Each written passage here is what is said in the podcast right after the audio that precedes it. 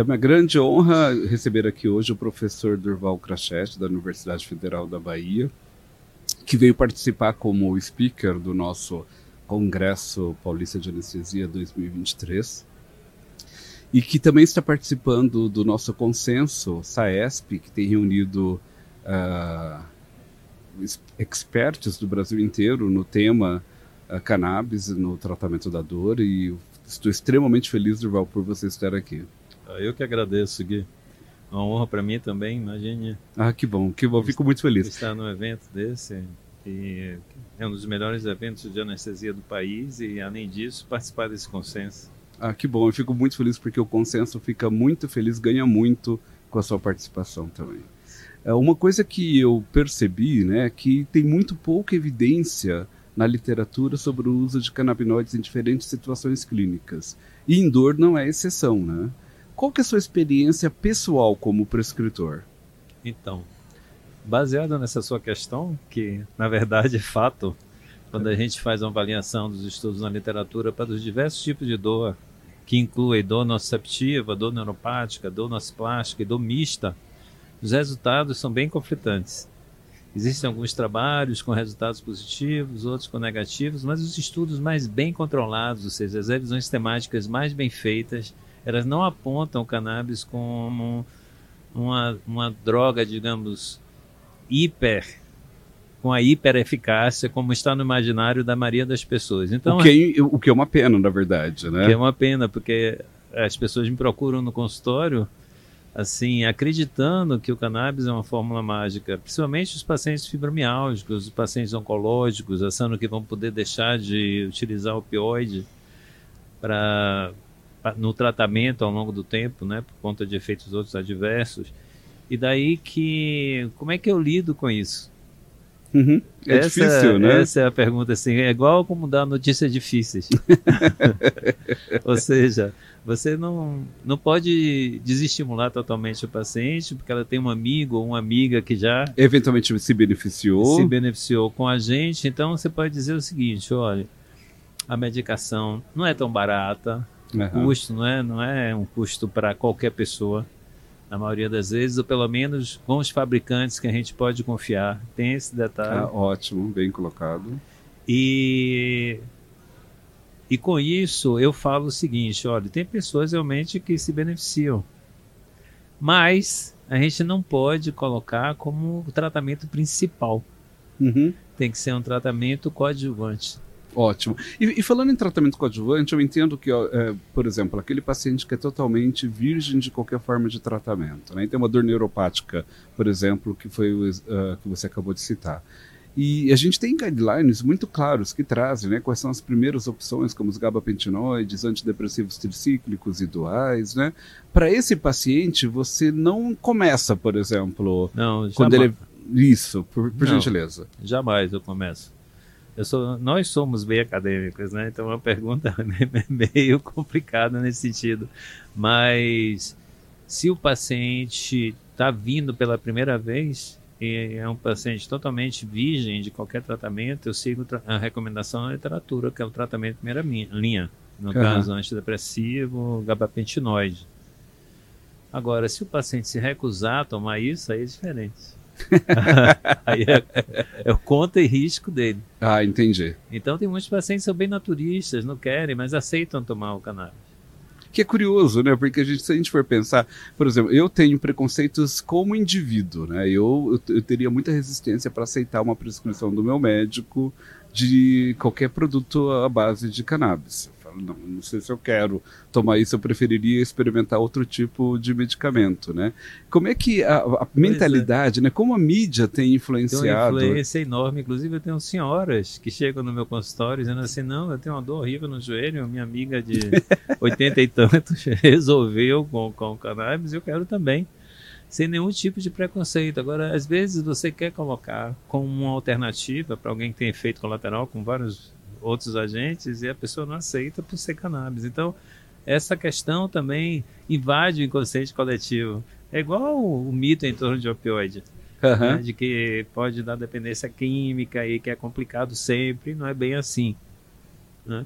Então, as questões com cannabis, eu acho que a gente deve ouvir o que o paciente tem a dizer e depois colocar o que a literatura oferece e em seguida fazer um acordo exatamente entre o que eu desejo e o que o sujeito, né, o paciente que sofre deseja e daí chegar a um consenso. Igual que a gente está tentando construir literalmente tarefa no momento em que a mídia coloca que o Estado de São Paulo está oferecendo, inclusive, esse tratamento e a gente tem um papel fundamental Nessa, nós, você principalmente. Nós, né? nós todos, esse é o papel todos, compartilhado. Que é. está liderando de forma sensacional esse, esse, esse guia, né, essa recomendação.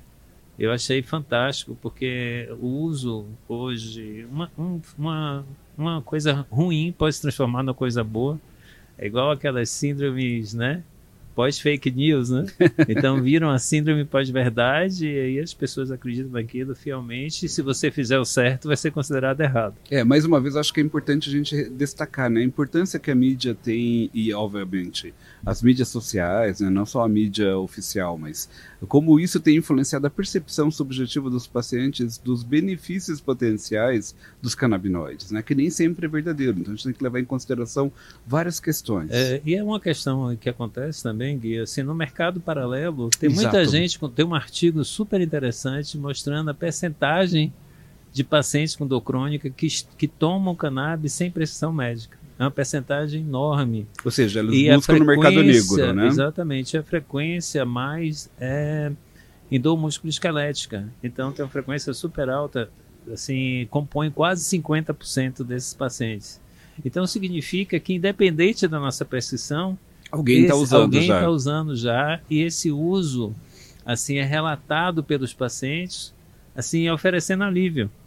Então imagine o poder de uma que uma amizade tem, né? no convencimento, assim, tipo, né? No convencimento de, médico e louco, todo mundo tem um, tem um pouco, pouco, exato. E alguém influencia. E, por exemplo, a crise com o opioide veio também um pouco disso, né? Alguém tinha oxicodona, por exemplo, na prateleira de um pós-operatório prolongado. Diz, Diz ah, que fez tenho, bem para ele, né? para ele, aí ofereceu ao vizinho e é uma coisa que acabou complicando. Então, é, é interessante isso. E o que, é que aconteceu com esse mercado paralelo? as concentrações de THC de 2000 para 2022 aumentaram muito. Então, antigamente, eh, nós tínhamos concentração de THC na, na, na, na cannabis fumada do mercado é, paralelo, digamos assim, de 0,2%. Agora já chegou a 12%. Meu Deus do céu. Então, é uma fração muito alta, inclusive, que tem é, colocado alguns adolescentes em risco, em risco, em risco de, de, de psicose, psicose, por exemplo. E isso é muito difícil. Eu tive agora um, um, um, exemplo de uma pessoa muito próxima, de um adolescente, que era super bacana e realmente psicotizou. E quando a gente levou o psiquiatra, assim, a família levou, é, até por indicação minha, é, é, eles falaram que é extremamente comum. Nossa, então e, pensa... que, e que muitas vezes é irreversível, que é o pior. Nossa. É. Então, tipo, a gente tem que ter muito cuidado na prescrição, é, inclusive lembrando dos efeitos adversos e nas contraindicações. E contraindicações nas que... interações medicamentosas, né? coisas que geralmente as pessoas não se atentam. Né? Exatamente. É, eu, eu, tenho visto na literatura, eu não tenho experiência né, com prescrição, tenho muito pouca uh, experiência no momento, é, mas eu tenho visto na literatura que o THC, que é esse agente que tem um efeito psicoativo e que pode causar esses efeitos né, de, uh, de bem-estar que muitos pacientes procuram, tem um papel importante no tratamento da dor. Né? Então, só uh, aquelas uh, apresentações que o THC foi totalmente depletado, nem sempre são efetivos para os pacientes como são quando tem THC.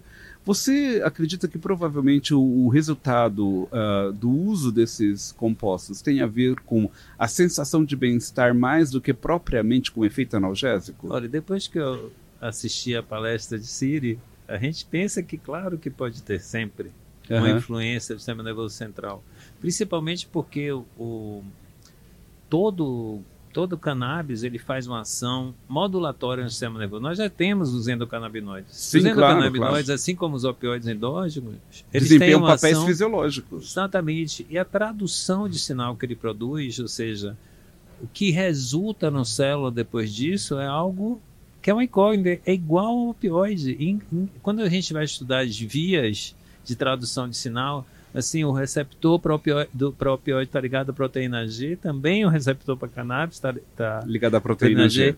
Ambos reduzem MP cíclico, ambos é, abrem canal de potássio, ambos fecham canal de sódio e cálcio. Uhum. Ou seja, é uma Você função, diminui a transmissão É uma neuronal. função inibitória preferencialmente, mas ele pode ter uma ação excitatória, assim como o opioide pode ter VID, hiperalgesia induzida por opioide, é, dependência, né, vício, está bem relacionado a uma via de tradução de sinal totalmente diferente. Então, o que é que pode acontecer? Por exemplo, quando a gente trata com opioide, você tem duas vias preferenciais, a via das arrestinas e as vias da, da proteína G. Quando você tem uma ação direta da proteína G, você tem inibição. Quando você tem uma ação para a restina, você tem uma tendência enorme a, A efeito excitação. adverso. Não há efeito adverso. Adversos. Tá. Então, efeitos adversos incluem, assim, hiperalgesia, inclui ah, tá. a Nos adição opioides em particular. nos opioides em particular. Então, quando a gente passa isso para a questão do cannabis, o cannabis também pode ter uma via preferencial. Aham. E essa via preferencial talvez ainda não esteja, esteja descrita na literatura e que varia muito de indivíduo a indivíduo. Existe relato que em dor aguda, o cannabis pode piorar a dor, pode aumentar o consumo de opioide exatamente de forma contrária ao que a gente imagina. É, depois que a gente assistiu a aula da Siri, que eu estava lá também, né? é, eu imagino, inclusive, que o, o- setting, né? Que é aquela, o, o que está fazendo com que aquela pessoa, na, aquele momento, o ambiente. Então, por exemplo, é muito diferente alguém que fuma cannabis na intenção de ter prazer, de alguém que está com dor no período pós-operatório recebendo cannabis para tratar a sua dor. E isso, obviamente, pode induzir a resposta, o tipo de resposta emocional frente àquela administração daquele, daquela substância. Não, e fora isso, os efeitos fisiológicos. Tem relato, por exemplo, que a hipotensão ocorre com muito mais frequência no pós-operatório de pacientes que usam cannabis do que os que não usam. E esse é um estudo que tem uma metodologia muito bem feita, fiz questão de ver Aham. para o consenso. E penso que realmente a gente tem que ter cuidado com esses efeitos no sistema nervoso central.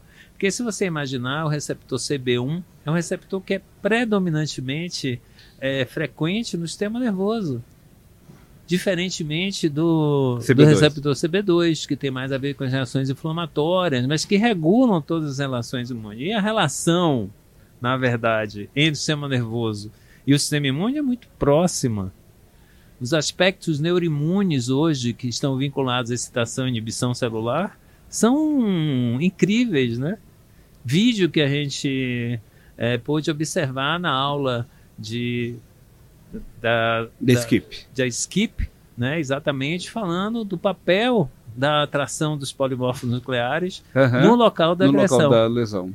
lesão. Ou seja, O papel dos neutrófilos na é, inflamação. E a gente sabe que o cronificação futuro, talvez, os inibidores dessa, dessa resposta sejam frequentes. Então, é, ou seja, a gente vai além.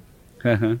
Ou seja, a ação do cannabis não é ação puramente no sistema nervoso, é ação no sistema imune, no sistema regulatório. Como os opioides em alguma nossa- instância como também. opioides. Então, eu tô pensando, enquanto Siri estava falando hoje, eu falando assim, meu Deus, o sistema opioidérgico, o sistema serotoninérgico, o sistema canabinoidérgico são muito semelhantes. E a gente pensa que ele só pode fazer inibição, não, ele pode fazer excitação. E eles todos Basta trabalham inibir- intri- intrinsecamente, né? Intri- Ou seja, eles têm uma overlapping de ação entre eles. Exatamente, é uma coisa muito complexa e a gente tem que estar atento que quando nós fazemos um fármaco, a gente pode fazer uma marca minêmica na pessoa para a vida inteira.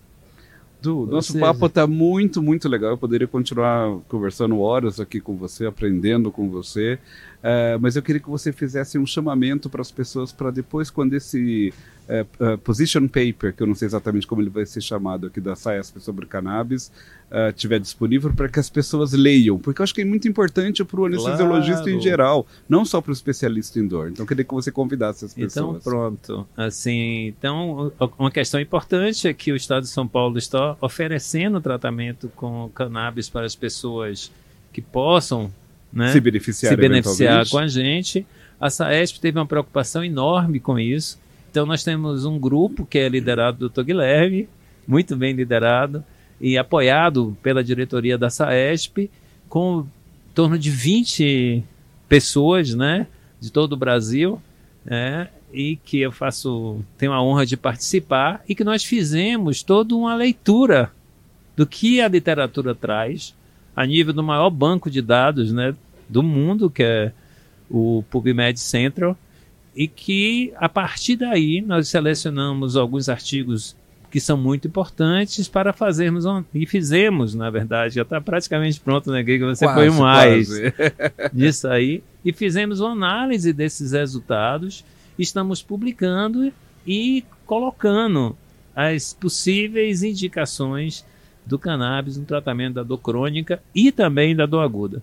Isso é um passo fundamental para a tomada de decisão e nós colocamos também alguns alertas né, sobre essa questão e brevemente será publicado na fé. Se Deus quiser. E todos poderão ter acesso, provavelmente em revista de acesso gratuito. E com isso vocês vão poder entender o que nós estamos conversando, entender mais, né, do que nós estamos conversando nesse momento. Assim, agradeço muito Gui, esse convite Sou extremamente grato. O nós, eh, melhor, eu agradeço em nome da SAESP, na verdade, de todos aqueles anestesistas brasileiros interessados no tema, pela sua participação e dedicação no, nesse nosso consenso. Muito obrigado, Durval.